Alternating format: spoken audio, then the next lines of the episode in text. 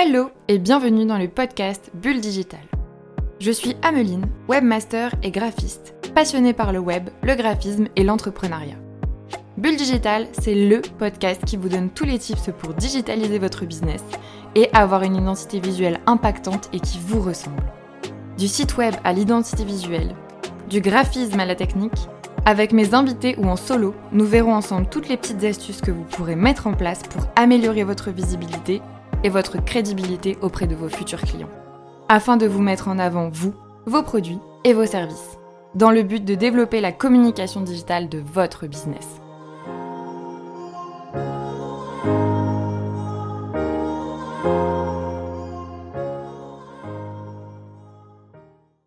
Dans ce nouvel épisode de podcast, on va faire le point sur comment bien sécuriser votre site et vous allez voir qu'il y a quelques gestes simples à mettre en place. Car comme on dit, la sécurité avant tout, eh bien pour votre site, c'est pareil. Ça vous est déjà sûrement arrivé euh, d'arriver sur un site et de tomber sur des pubs assez bizarres ou des pop-up indésirables, et vous n'avez sûrement pas envie que ça vous arrive.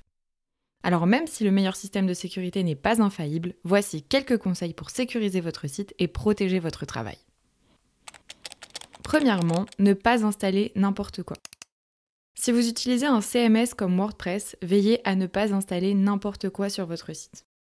Par exemple, une extension ou un thème que vous avez téléchargé sur un site, euh, un peu au hasard, et qui n'est pas le site officiel du plugin.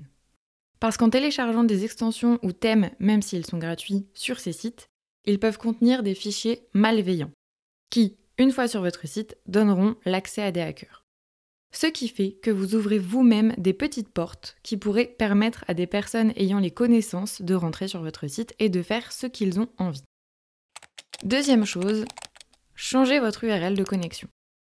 Sur un site WordPress, pour vous connecter au back-office de votre site, vous aurez par défaut à rajouter derrière votre URL wp-admin.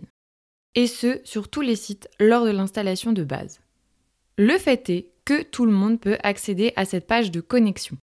Il est donc important de personnaliser le lien pour éviter qu'une autre personne que vous ou votre webmaster y accède.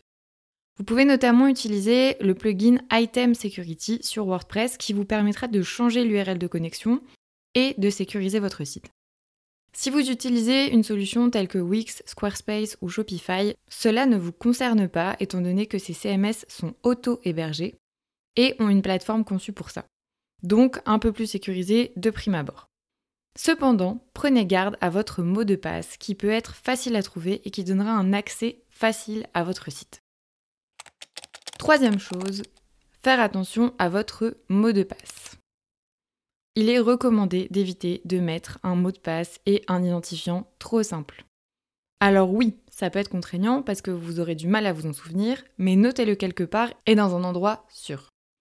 Vous pouvez d'ailleurs utiliser l'extension euh, Bitwarden directement sur votre navigateur qui vous permettra de stocker vos mots de passe euh, dans un coffre-fort de manière sécurisée. Je vous mets le lien dans la description pour ceux que ça intéresse. Il faut également penser à complexifier votre identifiant avec des lettres, majuscules, minuscules, des tirés, des chiffres. Vous gagnez déjà en sécurité. Donc on évite de mettre juste admin ou votre prénom par exemple. Et si en plus de ça vous avez un mot de passe compliqué avec des caractères spéciaux et d'au moins 8 caractères au total, c'est encore mieux. On oubliera donc le mot de passe identique que vous mettez partout pour sécuriser au maximum.